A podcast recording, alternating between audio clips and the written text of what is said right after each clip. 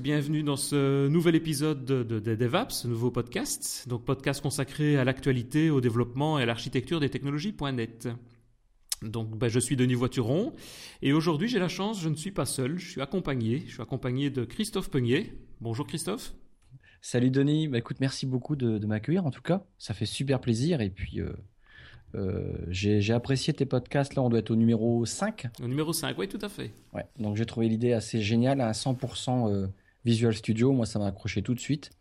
Et puis il y a plein de choses super intéressantes que tu as que tu dis. Donc euh, franchement, ça me fait plaisir que tu m'invites. Ben, c'est très gentil, merci beaucoup. J'espère que ça continuera comme ça et que tu vas pouvoir justement renforcer un petit peu toutes ces compétences et, qu'on va pouvoir se compléter sur ce podcast, sur ce podcast, sur toute une série de choses euh, qu'on va découvrir d'ici quelques minutes. Je vais peut-être d'abord, pour euh, ceux, à mon avis pas nombreux, qui ne te connaissent pas, te présenter très rapidement peut-être. Oui, vas-y. Donc j'ai noté que quelques points. Tu me dis s'il y a des erreurs ou s'il y a des, manquements, tu, m'interromps.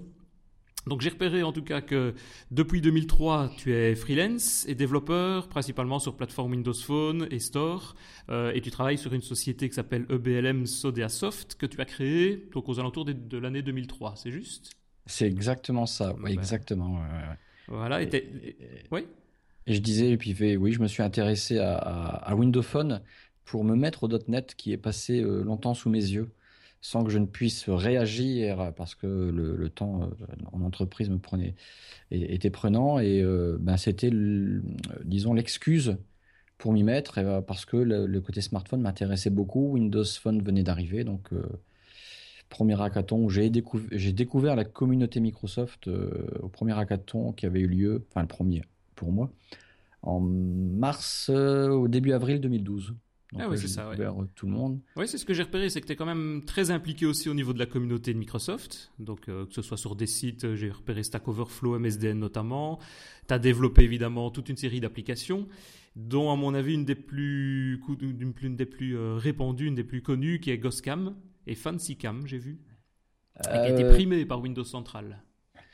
Oui, oui, mais euh, bizarrement, c'est euh, Trollface Photo, qu'un copain il m'a dit écoute, il faudrait que tu fasses celle-là puisque c'est la même chose, qui, qui est le plus téléchargé. Ah oui, ok. Euh, c'est celle, oui, Ghostcam, bon, ça fait un buzz à l'époque puisque j'ai sorti le 30 octobre, je ne sais plus quelle année, donc c'était vraiment parfait pour Halloween. Ouais, ouais, mais c'est Trollface Photo qui, encore à l'heure actuelle, se, se, télécharge beaucoup, beaucoup, beaucoup. Et l'une de mes plus vieilles apps, pas la plus vieille, et elle, elle se vend beaucoup, c'est Almanac. Ah oui, Tous les jours, tous les jours, j'ai des achats de ça. Donc, euh, ça fait. Euh, bon, j'aurais vraiment voulu en vivre hein, de Windows Phone et puis euh, des stores. Hein. C'était vraiment. Écoute, j'ai tenté ma chance, mais non, je peux pas en vivre suffisamment. Mhm, donc, mhm. j'ai toujours mes logiciels professionnels de, de, la gamme Sodea Soft, qui est un peu du planning et, et de la gestion. qui derrière, c'est vraiment le, le, cœur de mon business pour l'instant. Malheureusement, parce que je voudrais faire beaucoup, beaucoup plus de .NET, parce que tous ces programmes-là ne sont pas en .NET. Oui, bah, faudra les, on, on, on, essaiera de les faire passer ensemble euh, une prochaine fois. Voilà. Et donc moi je te connais aussi un peu plus personnellement parce que tu es podcasteur aussi dans Lifetile, lifetile.fr, où tu interviens chaque semaine. Et je dirais que juste pour terminer, tu es également reconnu MVP par Microsoft depuis quelques années maintenant. Deux ans. Deux ans, voilà. Et donc, toute cette intégration dans la communauté ben, fait évidemment qu'on te connaît de plus en plus dans tous ces domaines euh, de développement, de dev et de Visual Studio, puisque c'est évidemment l'intitulé, le sujet du podcast qui va nous intéresser aujourd'hui et dans les semaines euh, qui arrivent aussi. Ben, c'est parfait. Je ne sais pas si tu as quelque chose à dire par rapport à cette rapide présentation. Mais en fait, c'est toi. Moi, je te connais depuis, euh, depuis pas si longtemps que ça, parce qu'on s'est rencontrés lors d'une journée, une journée agile, euh, ici à Mons. Euh, donc, tu étais speaker pour Visual Studio Online.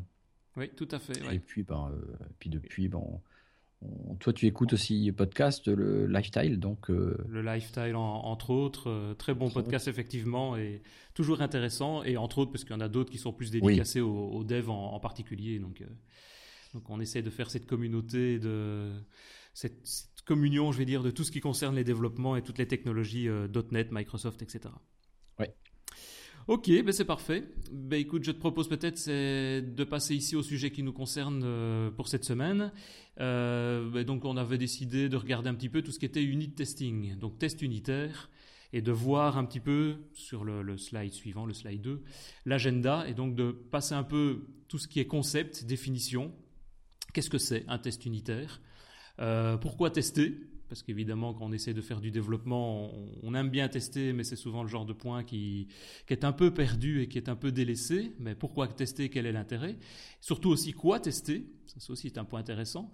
Et alors, bah, évidemment, comment tester? Et notamment avec Visual Studio, quels sont les outils que Microsoft nous donne pour pouvoir facilement intégrer des tests, les tests unitaires, les bonnes pratiques pour pouvoir les mettre en place? En tout cas, euh, le, sujet m'avait intéressé que tu, tu m'avais proposé parce que euh, je suis le premier à pas l'utiliser. Et je me suis dit, bon, euh, des développeurs, des petits développeurs comme moi, il y en a pas mal. Et puis, je me dis, tiens, je vais peut-être pouvoir être l'avocat du diable avec toi en me disant, mais est-ce que tu vas être capable de, de, maintenant me faire accrocher en fait à, ce principe de, test unitaire dans Visual Studio? Parce que finalement, c'est pas compliqué. Tu, vas, tu vas nous le démontrer. Mais euh, j'espère que tu vas arriver à me convaincre, en tout cas. Ben, j'espère aussi, et, tu vas voir. Mais tu n'es pas le seul. En général, quand on parle de dev, c'est souvent les, points test unitaires et l'aspect testing. C'est souvent le point qui est un petit peu mis sur le côté. Et ben, je vais essayer de montrer un petit peu ici par quelques petits slides et par une petite démo que c'est assez simple et ça peut avoir énormément d'avantages, surtout sur le long terme. On va le voir tout de suite. En effet, ouais. Donc, première chose, le concept. Qu'est-ce qu'un un test unitaire? Qu'est-ce que c'est? Ben, je dirais que je le définirais plus par une procédure qui permet de vérifier le bon fonctionnement d'une partie précise d'un logiciel. Alors dans l'aspect testing, il y a toute une série de, points principaux qui interviennent, toute une série de méthodologies. Et les tests unitaires, c'est vraiment l'aspect central, c'est le cœur, c'est comment le code fonctionne de manière unitaire, c'est-à-dire une méthode, une classe. Est-ce qu'elle va pouvoir fonctionner sur le long terme? Est-ce qu'elle va pouvoir s'adapter? Est-ce que si je lui donne telle ou telle valeur, comment elle va réagir, etc. Et il y a toute une série d'autres types de tests, notamment les autres tests un peu plus généraux qui sont des tests d'intégration. Et là, les tests d'intégration, c'est beaucoup plus comment le, programme va fonctionner dans sa globalité, avec l'ensemble, avec le reste des, applications, de l'interface graphique, etc. Et si on va encore un peu plus loin, là, on va avoir des tests d'acceptance, d'acceptance utilisateur. Et là, c'est vraiment les besoins d'utilisateur. C'est est-ce que ça répond bien à ce qui a été demandé initialement? Donc pas est-ce que ça plante, mais simplement est-ce que l'utilisateur est satisfait? Est-ce que c'est bien ça qu'il avait demandé dans le, cahier, de charge initial par exemple? Et donc au fur et à mesure des tests d'acceptance, des tests d'intégration qui sont souvent eux un peu plus utilisés bah, bah, parce qu'on a besoin de fournir évidemment une application que le client euh, final a, demandé, a besoin, mais les tests unitaires ils sont un peu plus dédicacés au développeur en lui-même et ils sont un peu plus centrales et encore une fois un, petit peu plus... Euh, perdu ou, éliminé dans le processus, parce qu'évidemment, dans un premier temps, ça coûte, parce qu'on passe du temps pour faire ça, mais on va voir que ça peut évidemment nous aider par la suite. Donc, première chose, pourquoi? Pourquoi est-il intéressant? Pourquoi devons-nous faire des tests unitaires? Alors, la première chose, le premier point, c'est de trouver des erreurs rapidement. C'est écrire des tests, en même temps, parfois même on appelle même avant de développer, dans une méthodologie qui s'appelle par exemple la, méthodologie de type TDD, où là souvent on essaye même parfois de développer le test avant le code, pour dire voilà le résultat que je veux obtenir, je veux faire un calcul euh, mathématique, ben, si je donne telle et telle valeur en entrée à ma procédure, voilà le résultat que je veux obtenir. Et donc l'intérêt de faire des tests pour au niveau de, détection d'erreurs, c'est de pouvoir fournir évidemment un panel de valeurs d'entrée et de vérifier que le résultat va nous donner les, les réponses attendues par le système. Et là, on peut, Pardon, je te coupe parce que là, en fait, on peut se dire, euh, mais je vais passer un temps fou parce que voilà, c'est quelque chose que euh, qu'on a intérêt en fait à prévoir dans le temps, euh, dans la durée du projet qu'on va faire, puisque le test unitaire, réaliser les tests, enfin coder les tests, on les code finalement, prennent du temps. mais si on fait pas ça, de toute façon, quand on va à chaque fois réexécuter son code, retester manuellement une, méthode, une classe de, de son projet, euh, fermé. Ah, ça marche pas. Je reviens dans le code, je teste. Finalement, cette partie-là, on va pouvoir euh, tout doucement la retirer. À part un peu bien sûr les tests d'interface, enfin de, le, graphisme si tu veux, euh, mais cette perte de temps qu'on pourrait croire, puisque c'est vraiment, on a l'impression de perdre du temps. La première fois qu'on fait ça, les premiers moments, on dit mais j'ai pas fini. À chaque fois que je vais créer en fait un bout de code, je vais devoir penser au test. Oui, tout à fait. Maintenant, je, t'interromps juste deux secondes. Souvent, le développeur le fait quand même parce que soit on le fait avec un petit projet euh, style console sur le côté ou des lignes de commande en plus, pour valider, parce qu'on a quand même besoin ne fût-ce que voir si la procédure qu'on a développée, elle, marche. Donc on le fait soit en rentrant et en testant par l'intermédiaire du logiciel en lui-même, soit en, testant par des petits bouts de code supplémentaires qu'on vient, qu'on vient greffer. Donc c'est une autre manière de faire, c'est effectivement, c'est créer des procédures qui prennent du temps, mais c'est de créer des procédures qu'on va pouvoir réutiliser et qu'on fait indirectement, qu'on fait quand même euh, classiquement. Qui prennent du temps, qui prennent du temps. Alors c'est bizarre, mais pour nous en faire gagner. Voilà, ça prend du temps effectivement pour le, créer. On prend du temps pour en gagner. Euh, oui, tout à fait. On prend du temps pour le créer parce qu'on doit les, coder, évidemment, ces, ces, tests. Mais ça vient sur le deuxième point, c'est deuxième intérêt. Pourquoi on fait des tests? C'est pour sécuriser, pour suivre la maintenance. C'est-à-dire un logiciel, c'est rarement développé pour une semaine, ça va durer pendant quelques semaines, quelques mois, quelques années, et dans un monde industriel, on peut aller facilement jusqu'à 10-15 ans.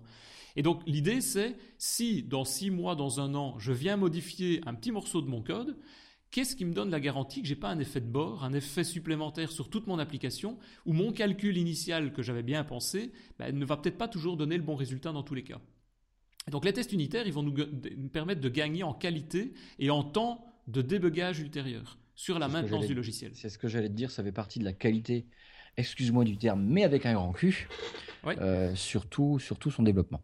Oui, tout à fait, voilà. Et c'est surtout là-dessus. Et c'est vrai que c'est pour ça que souvent, je dis, on, les, on ne les fait pas suffisamment, les tests unitaires, parce qu'on prend au premier point où on a besoin de passer du temps pour les créer, mais on ne pense pas souvent aux autres points où on va passer, et on va gagner énormément de temps ensuite quand on va devoir euh, euh, rajouter des fonctionnalités dans le système. Et alors un dernier point qui est un petit peu plus parfois anecdotique, mais qui est quand même très utile également, c'est tout ce qui est documentation. Donc on a souvent tendance de faire une doc papier ou une doc euh, accompagnant le, le, système avec des outils. Ou pas euh, du tout. Ou pas, du, tout, voilà. ou pas du tout, c'est vrai. et là, c'est vrai que le fait de créer des tests unitaires, ça donne déjà pour quelqu'un qui doit reprendre le code, ne fût-ce que quelques années plus tard, ben, à chaque fois, ça donnera des exemples d'utilisation de tous les petits morceaux de code qu'on a créés. On crée une classe, on crée une méthode, mais on va pouvoir lui dire, tiens, voilà comment on fait pour l'utiliser. Donc ça va être quand même assez pratique et assez simple, je vais dire, pour pouvoir euh, transférer. C'est pas suffisant, mais je veux dire, ça donne quand même déjà un premier pas dans l'aspect de la documentation de l'application. Donc ça, c'est plus par rapport au pourquoi. Maintenant, quand on développe une application, quel que soit le type d'application, hein, que ce soit du phone, tablette, desktop ou autre, ben, qu'est-ce qu'on veut tester? Comment tester? Alors on essaie de décomposer ça, on essaie de décomposer le projet. D'abord, on crée un projet de test, on va le voir par après, mais un projet de test séparé. Et on va créer un projet de test par assembly, c'est-à-dire par bibliothèque, on va essayer de créer un projet de test. Donc si par exemple l'application est décomposée, une couche graphique, une couche d'accès aux données, une couche business, bah, on va créer un projet de test pour chacun de ces morceaux, hein, chacun des assemblées ou chacun des exécutables qu'on va développer. Ensuite, dans chaque assembly, on va créer des procédures de test, des classes de test par fonctionnalité, par test fonctionnel qu'on va vouloir définir.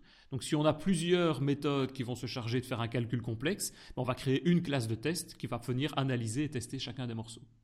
Et puis chaque petit morceau, chaque méthode qu'on va vouloir tester, ben, on va créer une méthode, et souvent même plusieurs méthodes de test. Je reprends un exemple de calcul dont je parlais et qu'on verra un peu plus tard. On doit faire une division d'un premier nombre par un deuxième nombre. Ben, on va essayer de créer une, deux, trois méthodes de test pour valider le cas normal, le cas qu'est-ce qui se passe si j'ai une valeur particulière dans mon système, Qu'est-ce qui se passe si je me retrouve dans des conditions particulières de mon application, etc. Donc on va essayer de donner un peu les différents cas extrêmes de fonctionnement de l'application. Donc ça, c'est plus le quoi, quoi tester. Ensuite, quoi tester dans le système? En termes de test unitaire, ben, on s'intéresse surtout à l'aspect business entity. C'est-à-dire, on a souvent dans une application, comme je viens de le dire, une interface graphique, on a la business entity, donc l'entité business, là où on a vraiment le cœur de l'application. Ça, c'est ça qui va concerner les tests unitaires. Les interfaces graphiques, on peut éventuellement créer d'autres types de tests, mais on ne va pas venir tester par créer des procédures pour faire des clics-clics et des choses comme ça, et des choses comme ça pardon, sur l'interface graphique. Euh, même chose, on aura par exemple l'accès aux données, la couche Data Access Layer, l'accès aux données, la, couche de, données à proprement parler, mais elles non plus, en général, elles ne font pas partie des tests unitaires, de la procédure de test unitaire. Ça, ça fera plus partie des tests d'intégration. Donc on va recouvrir un petit peu l'ensemble de ces différents morceaux. Maintenant, rien n'empêche de tester éventuellement les procédures d'accès aux données et d'en faire des procédures de test dédicacées. Pourquoi pas? Mais si on veut vraiment tester l'entièreté, on aura la couche business qui va être uniquement testée par les tests unitaires et les autres vont faire partie à ce moment-là des tests d'intégration séparés. Alors une chose importante, c'est que pour pouvoir tester notre moteur, notre business, ben, on va avoir besoin de données d'exemple. Si on est connecté à une base de données, on évite de dire je veux faire mes tests unitaires sur une base de données d'exemple 1, puis une deuxième base de données d'exemple 2. Ça, 1, ça sera beaucoup trop lourd, et puis on devient dépendant du système externe. Donc il faut vraiment que les tests unitaires soient indépendants, indépendants de l'environnement. Et donc là, on va se créer ce qu'on appelle des, des mocks, des tests, des plans de tests avec des données de tests. Et donc on va par exemple remplacer la couche Data Access par une bibliothèque qui va me renvoyer des données bidons, des données de test que je vais pouvoir intégrer dans ma couche Business Entity.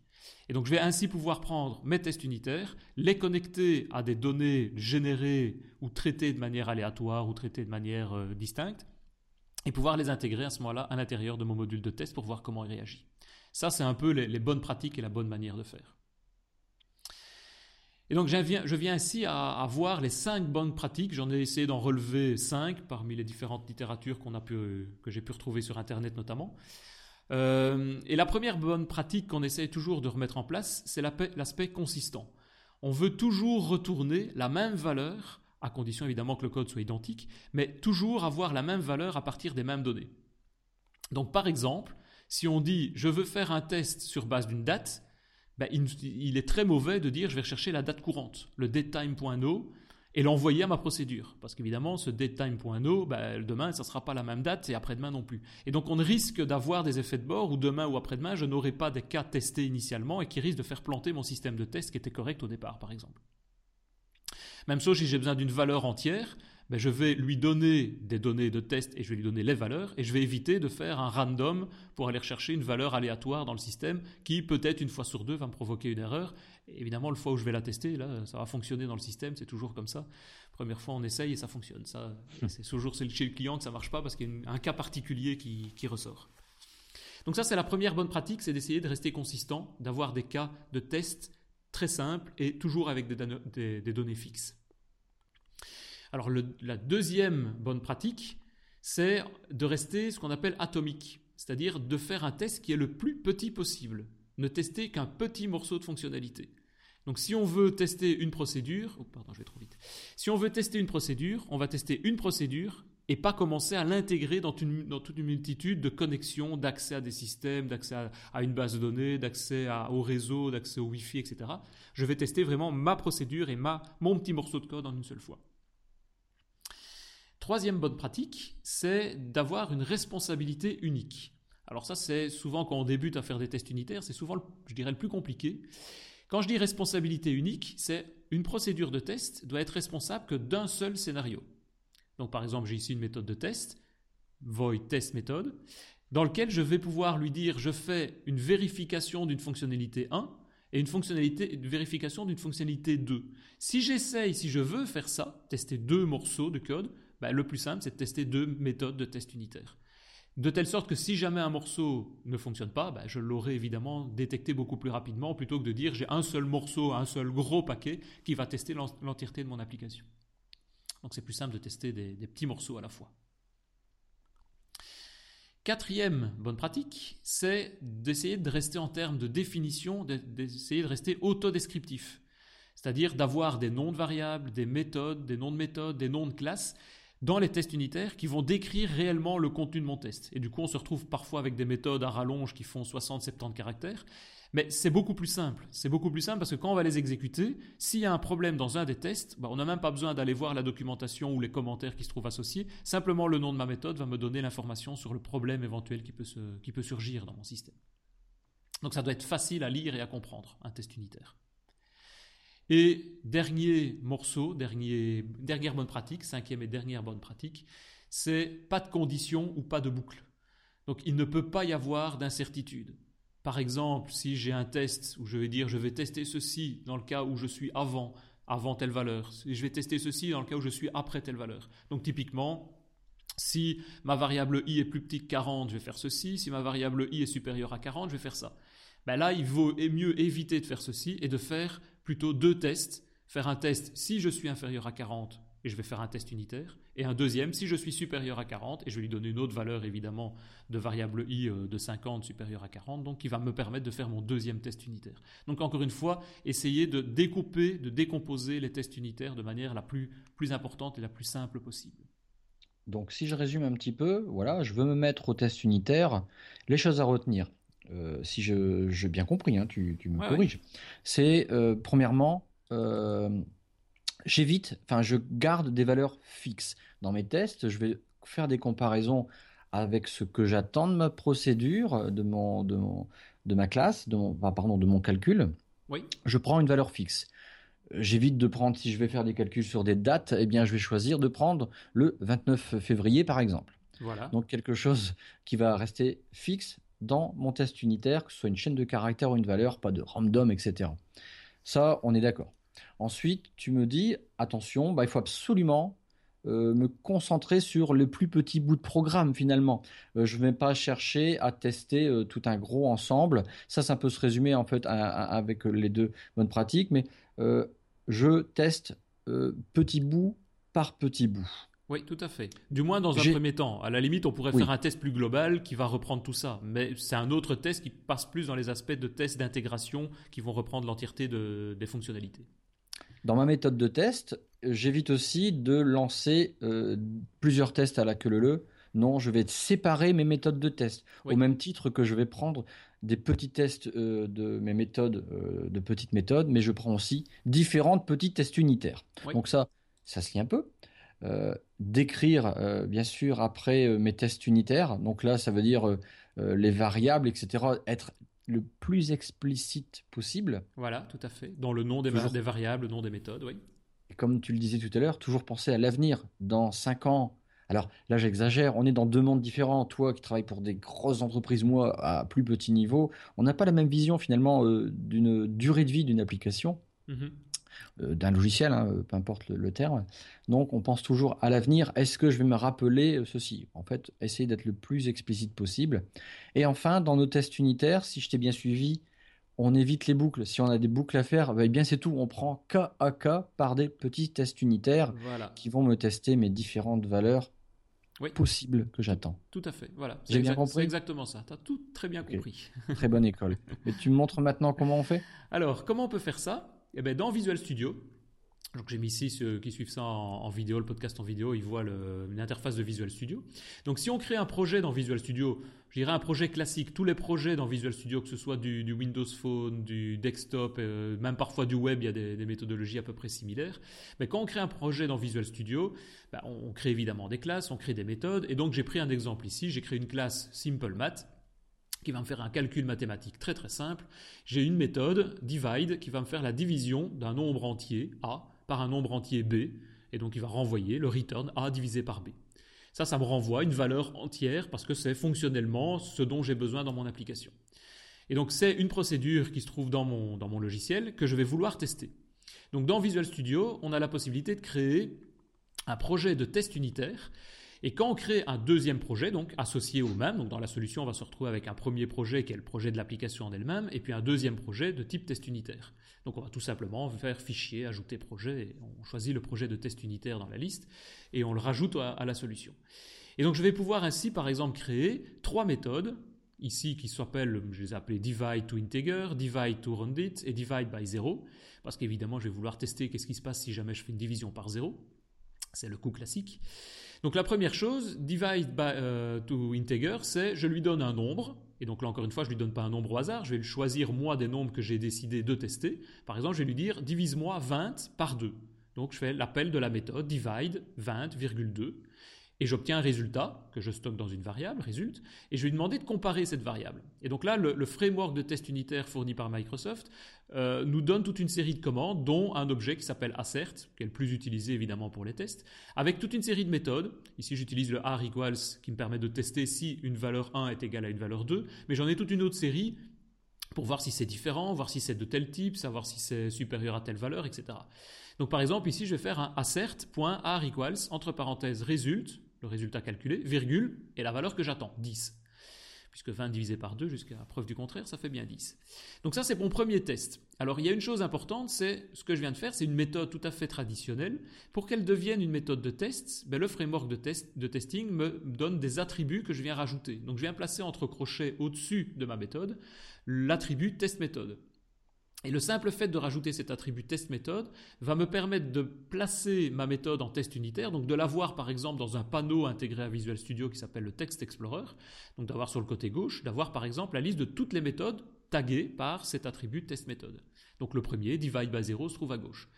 Une deuxième méthode, divide to it, on va le voir par après, elle va me servir à voir qu'est-ce qui se passe si je divise un nombre, 20, par un autre nombre, 3, et le résultat, 20,3, ça colle pas, c'est pas juste. Et donc, si je fais la division de ces nombres-là, j'obtiens 6, j'obtiens 7. Ben, ça dépendra évidemment du développement que je vais faire. Dans ce cas-ci, par exemple, j'estime que le résultat doit être 6. Je ne tiens pas compte de la partie décimale. Donc 20,3, 20 divisé par 3, dans mon cas, ça me fait 6. Et le dernier cas, c'est une division par 0. Ben, j'appelle ma méthode, toujours, divide, entre parenthèses, 100,0. Qu'est-ce que j'attends? Ben, Dans ce cas-ci, une exception. Et l'exception, ça m'intéresse de savoir qu'il y a une exception. Donc je dois obtenir un, message d'erreur, une exception qui doit s'enclencher. Et donc par exemple ici, je vais obtenir un attribut supplémentaire, accepted exception, et je lui donne le type d'exception attendu dans mon process. Donc si je développe ces trois méthodes dans mon projet de test, si je les exécute, donc dans mon panneau de gauche ici, qui est mon panneau de Test Explorer, j'ai juste besoin d'appuyer sur le bouton Run All, il compile mon code, et si tout se passe bien, ben, toutes mes petites méthodes que je viens de développer passent avec un petit symbole vert pour dire OK, tous les tests sont passés. C'est-à-dire les R equals avec la valeur de gauche correspondant à la valeur de, droite ou l'exception correspond bien à ce qui a été demandé et ce qui était attendu. Ça peut paraître tout bête, même très simple en plus à l'utilisation. Hein. Ah c'est super hein. facile à faire ça. Tout à fait. Euh, le, plus, le, plus, dur, si je peux dire, c'est encore une fois, c'est de créer la méthode bah, et de passer du temps à créer la méthode. Bah. Le, plus dur, c'est de s'y mettre. Mais euh, on le fait tous. Moi, avant de connaître les tests unitaires, je partais en debug, puis dans ma console, et puis voilà, je tapais euh, le test là. Ah, ok, super, ça marche. Voilà, c'est ça. Mais finalement, je reviens trois ans après, je ne sais plus. Ah oui, c'est vrai, ce cas-là en particulier, euh, c'est quelque chose qui est fondamental, puisque ça peut être une grosse procédure, de, une grosse méthode de calcul. Euh, qui est importante, par exemple. Et euh, bon, on peut passer à côté quelques années après, et grâce au test unitaire, mais euh, on évite des catastrophes finalement. Oui, ouais, tout à fait, oui. et, même, je dirais, dans certains clients, moi, comme tu disais, parfois des gros clients, ils nous demandent de, leur prouver qu'on a fait des tests. Et donc l'avantage de les intégrer comme ça dans Visual Studio, d'abord on les garde effectivement sur la durée euh, pour plusieurs mois, mais on peut dire au client, ben, remarquez, nous, dans la version que vous avez actuellement, tous les tests et donc les données que vous avez actuellement, elles fonctionnent de cette manière-là et on peut lui sortir des graphiques et des statistiques. Et je dirais que ça peut même aller un peu plus loin, c'est ce qu'on voit sur l'écran dans le bas de l'écran de, si vous regardez en, vidéo, c'est qu'on a un, code coverage results. C'est-à-dire Microsoft est capable, puisqu'on exécute les tests, de savoir par où on est passé dans le code. Et donc là, il me dit, par exemple, dans ce cas-ci, que je suis passé dans la méthode divide. Forcément, il n'y a rien dans cette méthode, mais je suis passé dans 100% du code. Ce qui n'est pas le cas dans toute l'application. Par exemple, dans toute l'application, je suis passé à 66% du code. C'est-à-dire qu'il y a des lignes de mon code, parmi les trois tests que je viens de faire, sur lesquelles certaines lignes de code n'ont jamais été exécutées. Et ça, c'est très intéressant parce que ça permet de donner une vérification et une validation de dire est-ce que j'ai tout testé? On n'en est jamais certain, et donc là, ça me permet de donner cette information-là. Est-ce que je suis passé partout? Ça m'a fait penser, euh, la première fois que j'ai fait ce type de, test, euh, ça m'a fait penser à de la macro. Tu sais, euh, un peu, euh, voilà, je fais ça, j'attends ça, j'ai ça. Ça m'a vraiment pensé à ça, puisque c'est c'est très basique finalement. Euh, enfin, c'est très basique. C'est puissant, mais c'est tellement compréhensible. Il n'y a, rien à apprendre en fait, finalement. Oui, non, tout à fait.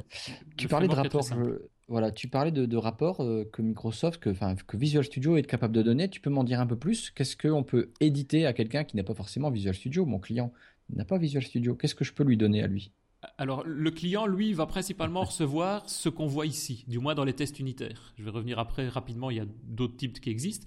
Mais donc, en termes de tests unitaires, il n'y a pas réellement des rapports à proprement parler, des documents Word ou PDF qui peuvent être sortis et fournis, mais on peut lui donner des listes. Donc, on peut exporter, par exemple, la liste qu'on voit là, sur l'écran, c'est-à-dire les pourcentages de code couverts, les pourcentages de code qui ne sont pas couverts, et évidemment, lui sortir la liste de tous les tests et lui dire voilà tout ce qui a été testé.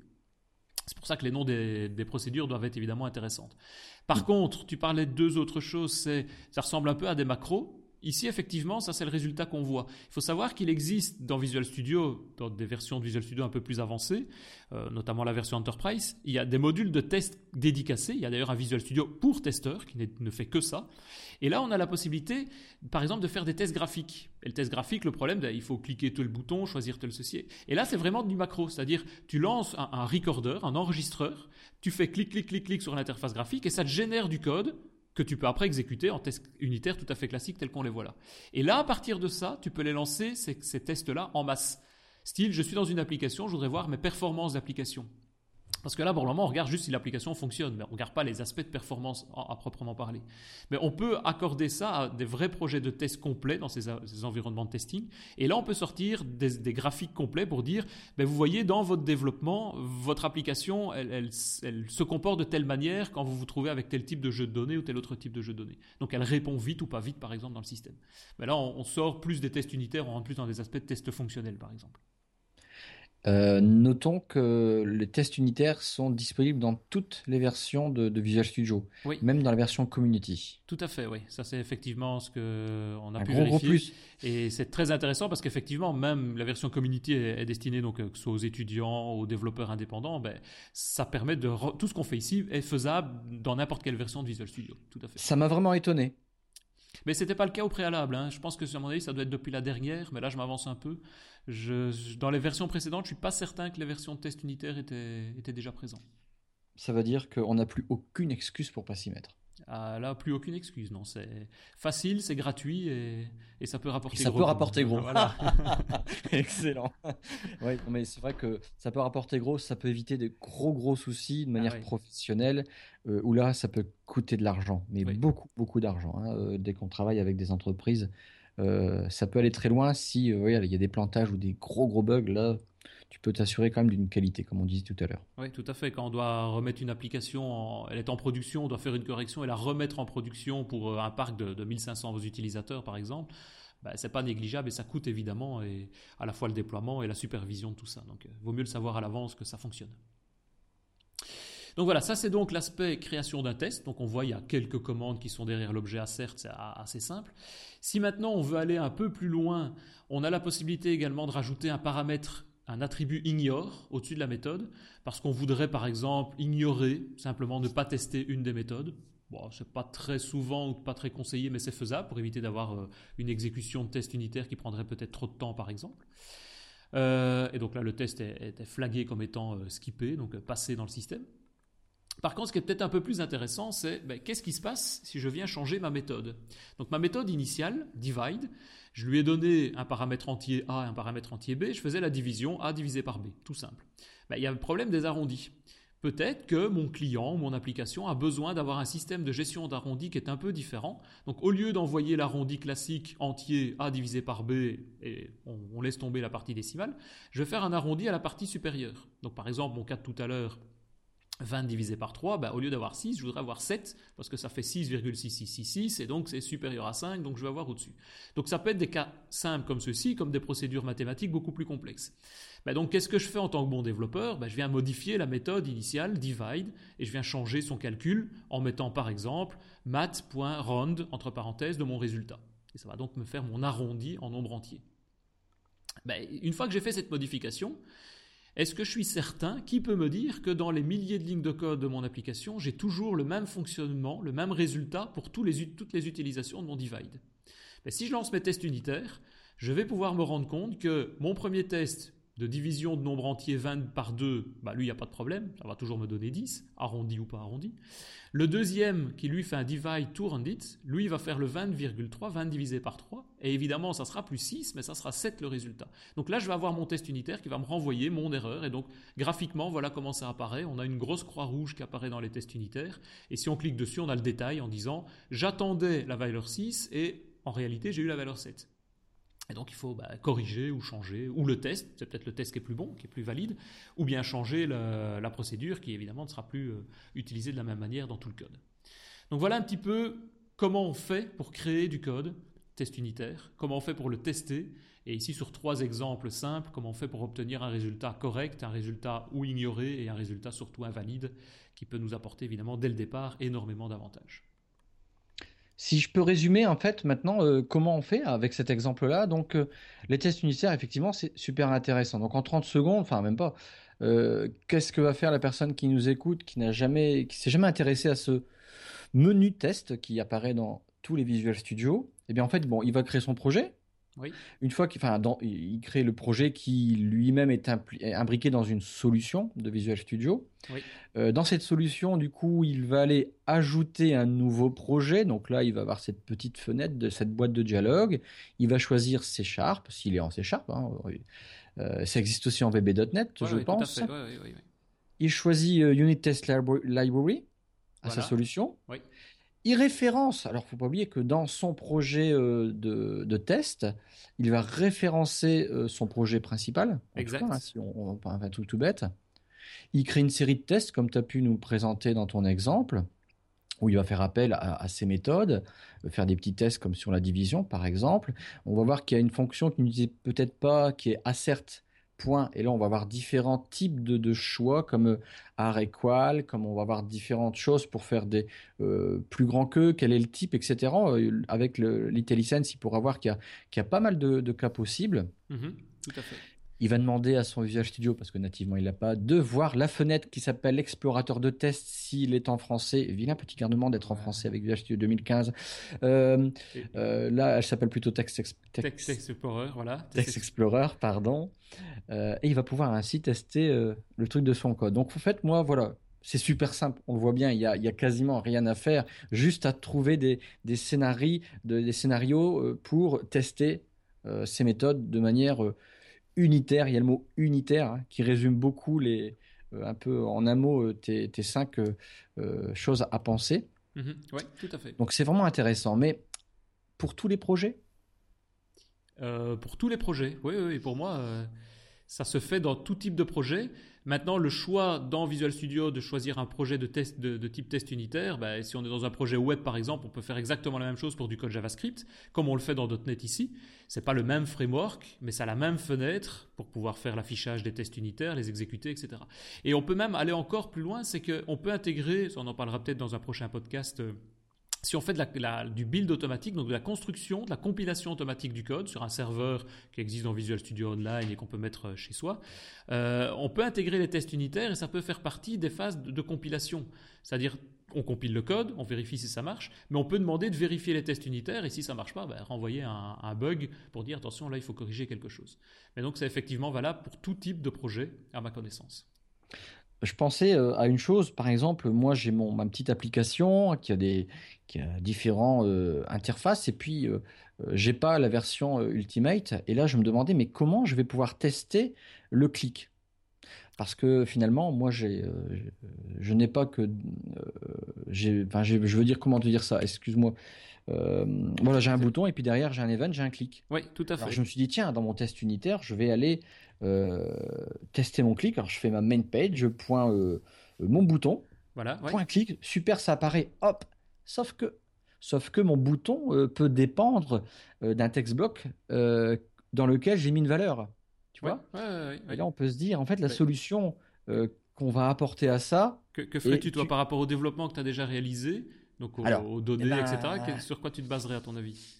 Alors, ben, une sorte de, pattern, je vais masquer le mot pour l'instant, puisque ça peut paraître méchant, mais finalement, l'idée serait de, mettre euh, le, code, si je faisais un code pas joli, où derrière il y a directement euh, mon, code dans le clic, dans l'event clic du bouton, eh bien, je passerai par un data context, moi. C'est-à-dire que là, l'idée serait de dire, voilà, j'ai un data context avec des propriétés, euh, qui vont être associés en fait au High Notification Property euh, Change, un peu ce que l'on fait avec du binding finalement. Euh, dans ma page main page, je vais référencer cette classe et puis la déclarer comme, la, comme le data context. Et puis en fait derrière, je vais créer une autre classe qui va dépendre de command. Avec elle, on va avoir les, procédures automatiques, les can execute, qui va me retourner un booléen, et puis le execute. Et c'est à cet endroit-là que je vais mettre finalement le code que j'avais mis initialement derrière mon event click. Et puis finalement, cette classe euh, qui dépend de iCommand, ben, je peux la retrouver dans mon test unitaire tout simplement. Et puis du coup, eh bien, c'est un peu comme ça que je, je au problème pour tester euh, le bouton clic. Oui, c'est ça. C'est une des raisons, je vais dire, pour laquelle euh, ben, Microsoft a, sorti des interfaces telles que iCommand, par exemple, qui permettent de, gérer ça. Et sur base ben, du, pattern dont tu parlais tout à l'heure, euh, euh, ou que tu n'as pas voulu citer plus exactement, qui est le pattern MVVM. Ah. Donc, par rapport, ah, c'est un, mauvais mot, hein, mais en fait, on l'utilise tous plus ou moins. On l'utilise tous plus ou moins, et euh, ben, ça, sert à ça. Ça sert dans ce pattern-là, en, deux mots, de distinguer et de séparer l'interface graphique qui est très difficilement testable, du moins avec des tests unitaires, de la distinguer du reste, c'est-à-dire du fonctionnel. Et le fonctionnel, ben, il y a les aspects de clic et autres. Et donc effectivement, si par l'intermédiaire de ce pattern-là, on met tout le, coding de l'application, qu'est-ce qui se passe quand je clique sur un bouton, qu'est-ce qui se passe quand je veux faire tel type d'action, telle connexion, etc. Si je mets tout ça dans une bibliothèque de business, de gestion, ben j'ai beaucoup plus facile évidemment pour pouvoir l'intégrer dans mes tests unitaires. C'est clair. Oui, oui, non, mais euh, ça, une petite anecdote, ça me fait sourire parce que le, MVVM, c'est vraiment quelque chose qui était pour moi abstrait quand j'ai commencé le .NET. Et euh, bah, finalement, euh, on en parlait en off ensemble tout à l'heure, on, l'utilise, et puis on vient de le redire, on l'utilise tous plus ou moins. c'est vraiment quelque chose de, difficile au départ à prendre en compte, mais bah, finalement, euh, ça paraît même dans la logique euh, d'utilisation. C'est Samuel Blanchard qui, une fois, voulait m'expliquer ça, et puis il s'est rendu compte que je l'utilisais même sans savoir finalement. Le MVVM, voilà, comme le high command, bah, ça fait partie un petit peu de ce pattern. Oui, c'est ça, les high command, property chain, les notify property bah, changes. Voilà, il y a plein de petits bouts et on l'utilise tous. Et puis, euh, et d'ailleurs, j'invite tous les, les poditeurs à, à, écouter ton ancien numéro 4, je dirais ancien, qui est dédié jours. à MVVM. J'ai l'impression que ça fait déjà beaucoup plus longtemps que ça. Enfin bref. Oui, qui est dédicacé effectivement, enfin une introduction MVVM. Donc on parle un peu de cet aspect de séparation. Et maintenant, il faudra peut-être en refaire un plus loin sur euh, tous les autres aspects qui sont toute l'utilisation des, des high command et autres dont, on n'a pas, dont je ne parle pas dans, dans ce précédent podcast. Euh, mais qui sont très utiles, et de répondre aussi à d'autres questions du style, parce que c'est un peu, un peu bête aussi, mais quand tu cliques sur un bouton que tu vas afficher un message de confirmation, euh, êtes-vous êtes certain de vouloir faire ceci ou ça? Bah, Ça marche eh bien dans l'interface graphique, mais dans les tests unitaires, ça, ça passe moins bien évidemment puisque c'est fonctionnellement. Et donc euh, là, le MVVM permet de gérer tout ça, et notamment le, framework MVVM Lite de Laurent Bugnon gère tout ça et fournit des, solutions à tout ça, assez simples à mettre en place, mais qui peuvent encore une fois permettre de gagner énormément de temps sur la suite. Ouais, ça peut être intéressant ce, podcast-là. Revenons un peu au test unitaire. Euh, on peut maintenant se poser la question, bon ok, je viens de découvrir là, en fait, tu m'as vraiment convaincu, moi maintenant je vais l'utiliser à tous mes projets. Euh, la personne qui se écoute, j'en suis sûr, elle est même, même avis que moi, mais elle se dit, mince, euh, j'ai déjà plein de projets existants, qu'est-ce qu'on peut conseiller, puisque après coup, ça va être très difficile à mettre en place des tests unitaires si on l'avait pas prévu initialement. Qu'est-ce que tu aurais des conseils? Là, je te prends à froid. Tu aurais des conseils à donner sur les projets existants? Mais souvent, parce que ça arrive chez nous aussi, quand on a des projets existants où il n'y a pas de test unitaire, je dirais c'est plus difficile à mettre en place après Non, parce que c'est juste rajouter dans la solution un projet de test unitaire et puis de rajouter les méthodes. Là où c'est plus compliqué, où ça, on a l'impression que c'est plus compliqué, c'est parce qu'on va devoir passer du temps sur, pour tester des choses qui ont déjà été euh, utilisées, mises en production, etc. Donc souvent, moi, ce que je conseille dans ce cadre-là, c'est un, de créer ce projet de test unitaire, ça c'est évidemment le minimum, et ensuite de venir rajouter les méthodes de test sur des nouvelles fonctionnalités. Et au fur et à mesure, quand on a le temps, de venir compléter les méthodes existantes pour ben, compléter et avoir un projet de test unitaire un peu plus, un peu plus grand que si on avait commencé dès le démarrage, dès le début. Quoi. Mais il n'y a pas de, période où on se dit il est trop tard, maintenant mon projet il est commencé, il est déjà là, euh, même s'il est développé depuis deux ans, ben, ce n'est pas un problème. On peut quand même rajouter un projet de test unitaire et tester. Ben, si des choses on se dit ça fonctionne et ça fonctionne bien, il n'y a peut-être pas de raison de mettre un test unitaire sur ça tout de suite, puisqu'il n'y a pas de raison que ça, change sur ça, quoique. Mais euh, sur toutes les nouvelles fonctionnalités où là on se dit il y a peut-être des effets de bord possibles, de, venir rajouter à ce moment-là les tests unitaires sur, euh, sur ces morceaux-là à ce moment-là, dans ce cas-là, on va se concentrer directement sur euh, la partie cœur métier, la chose la plus importante qui peut nous sauter aux yeux dans le projet. Là, ça c'est sensible dans mon code source. C'est ça que je vais, euh, je vais partir sur une priorité là-dessus. Oui, pour moi, oui. oui. Moi, c'est plus là-dessus, c'est plus par rapport au métier, effectivement, et, comme on disait, de le faire de manière unitaire, donc de descendre dans les, petites fonctionnalités à, vouloir tester, mais rien n'empêche de faire des procédures de test unitaires un peu plus larges pour valider l'entièreté. Évidemment, si jamais celle-là et uniquement celle-là euh, pose problème, ça va être plus compliqué de savoir où est la difficulté ou où est le bug dans le code. Mais oui, c'est plus sur l'aspect code métier Euh, et maintenant, tous les autres éléments peuvent être testés aussi. Hein. Euh, on veut faire des connexions à une DB. Qu'est-ce qui se passe si ma DB ne répond pas? On veut faire un aspect de, tracing avec du logging de données. Qu'est-ce qui se passe si j'ai un problème dans l'aspect de logging, etc. Ou bien on utilise des frameworks existants qui, en général, gèrent ça et on fait leur test unitaire et nous valident ça. Bah, ou alors on essaye de le faire nous-mêmes. On essaie de le tester. Bah le brouillard est levé en tout cas sur ce nouveau, enfin sur ce menu test. ben voilà, ben, en tout cas, j'espère que c'est un brouillard qui est levé aussi pour toute une série d'autres personnes, parce que je me rends compte effectivement que tu n'es pas le seul. Il y a beaucoup de personnes pour qui les tests unitaires euh, ne sont pas faits. Et alors que c'est encore une fois, on le voit ici, c'est quand même assez simple à, intégrer, à mettre en place. Ça prend quelques secondes à mettre dans le système, dans le projet, et puis après, ben, il faut l'alimenter pour pouvoir avoir une série de, de matières à pouvoir tester. C'est super simple, mais c'est comme beaucoup de choses. Une fois qu'on l'a vu, euh, on l'adopte finalement, euh, une fois que quelqu'un t'a montré quelque chose. Euh, oui. Et là, on en est bien content, c'est quand on se rend compte quelques semaines ou quelques mois plus tard, qu'on fait une modification, on se dit Ah, il y a un cas que j'avais pas pensé et mon test unitaire me l'a donné. Heureusement. Heureusement, ça évite de mettre une version en production qui, évidemment, risque de poser problème. Voilà, ben, merci bien en tout cas. Merci de ton écoute, merci de tous tes, tous tes commentaires, tes questions, tes conseils. Euh, je propose peut-être, si tu es d'accord, peut-être de participer à la suite, à la dernière partie qui concerne donc tout ce qui est les, actualités.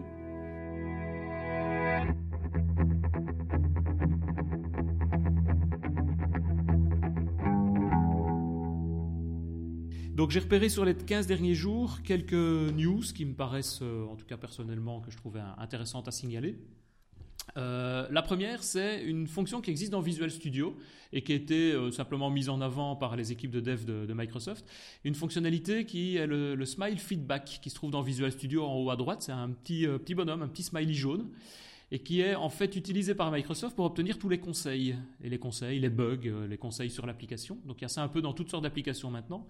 Et ben, Microsoft a, envoyé un petit mail, un petit message sur, euh, sur son blog pour signaler que depuis la sortie de Visual Studio, donc le, 20 juillet de cette année, donc ça fait pas si longtemps que ça, ils ont déjà reçu plus de 10 000 feedbacks. Et ils expliquent un peu, sur base de ces 10 000 feedbacks, quel est l'objectif d'envoyer. et donc ils expliquent qu'il y a deux objectifs principaux. Un, c'est d'analyser aussi vite que possible les retours d'expérience, les demandes, éventuellement les bugs et les corriger. Et deuxièmement, c'est d'agir très vite le plus tôt possible sur ces, sur ces problèmes. Et alors, ce que je trouve intéressant, c'est qu'ils expliquent un petit peu dans l'article comment euh, ce retour d'expérience a, lieu. Et donc, ils disent, en, très résumé, hein, première chose, ils font des traductions automatiques si la demande ne vient pas de l'anglais. Donc, typiquement, nous, on écrit quelque chose en français, ça passe, dans, Bing Translate pour être traduit. Ensuite, et c'est là où ça m'a un peu étonné, c'est qu'ils utilisent du machine learning pour éliminer tout ce qui est spam donc tous les éventuelles demandes euh, un peu farfelues qui arriveraient, et également de rajouter des tags pour identifier la bonne équipe qui doit être contactée. Et donc sur base de ça, ensuite il y a sur un système, un site intranet interne à, Microsoft, tous les feedbacks sont envoyés, et puis là, ben, il y a des retours qui peuvent être euh, retournés à l'utilisateur s'il met son adresse mail et ce genre de choses. Donc je trouvais ça pas mal comme petite info à, faire passer, qui est arrivé il y a le 25 août, donc qui est arrivé il y a quelques jours sur le blog de Microsoft. Je pense le genre de choses qu'on devrait intégrer plus souvent dans nos applications aussi, ce retour d'expérience. Je pense qu'on aurait de temps en temps des, surprises également à, avoir dans le système. Ouais, il n'y a plus qu'à nous apprendre aussi à intégrer une machine learning pour euh, les spams. Voilà, c'est ça. Enfin, oui, je pense pas qu'on aura non plus 10 000 demandes ou 10 000 feedbacks sur, euh, sur, un mois, donc ça devrait, ça devrait tenir. Euh, une deuxième petite news que j'ai repérée, c'est le, 20 août dernier. Euh, Microsoft a remis en avant l'aspect .NET native. Donc ça, c'est une information qui était passée aussi au niveau de la build, si je me rappelle bien, de, la présentation officielle des nouveaux, nouveaux systèmes de développement. Euh, et donc en deux mots, Microsoft a présenté le .NET native, qui est donc la technologie de précompilation pour le développement dans Visual Studio 2015. Et ça permet pour les applications Windows universelles, donc les UWP, les applications Windows universelles, ça permet de pré-compiler et de compiler le code à ce moment-là en code natif, comme si on l'avait développé en quasiment en C++.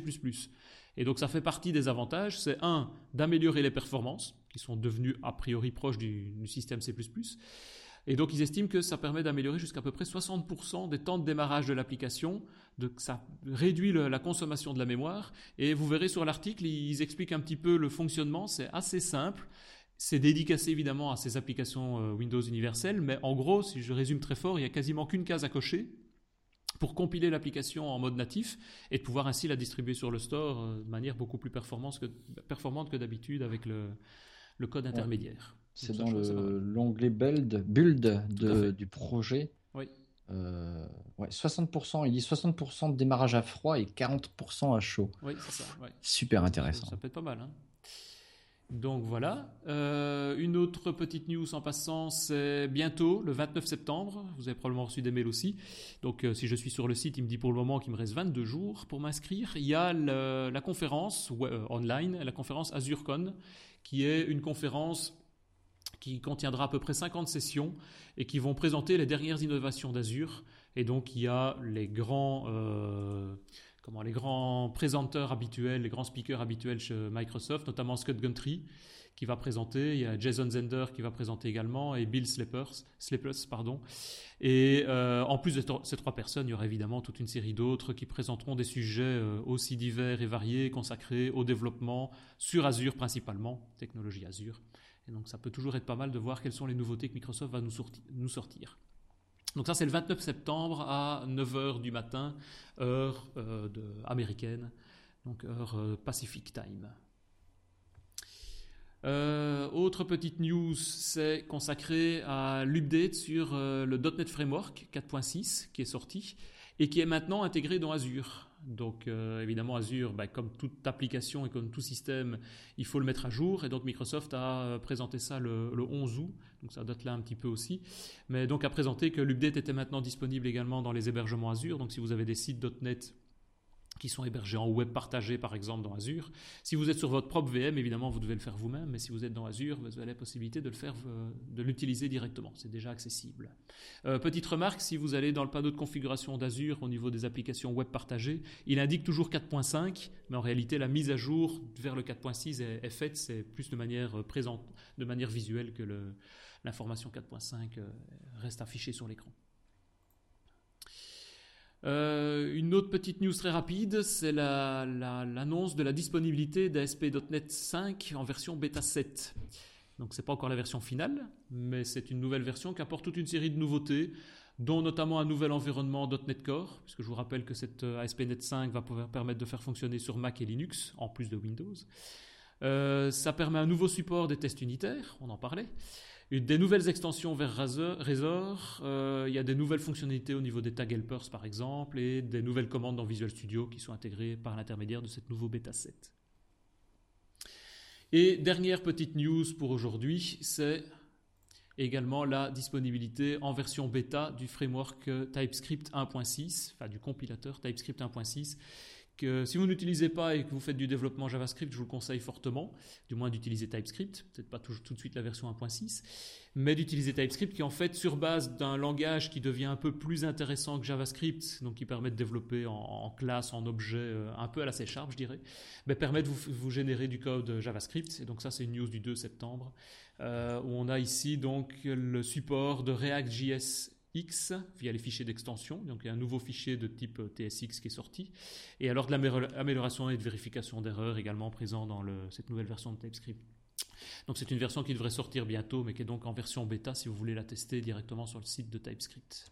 Je suis vraiment curieux, c'est quelque chose, bon je ne fais pas de développement JavaScript euh, en particulier, mais c'est, je suis curieux de m'y intéresser un petit peu, juste pour voir un peu ce que c'est le TypeScript.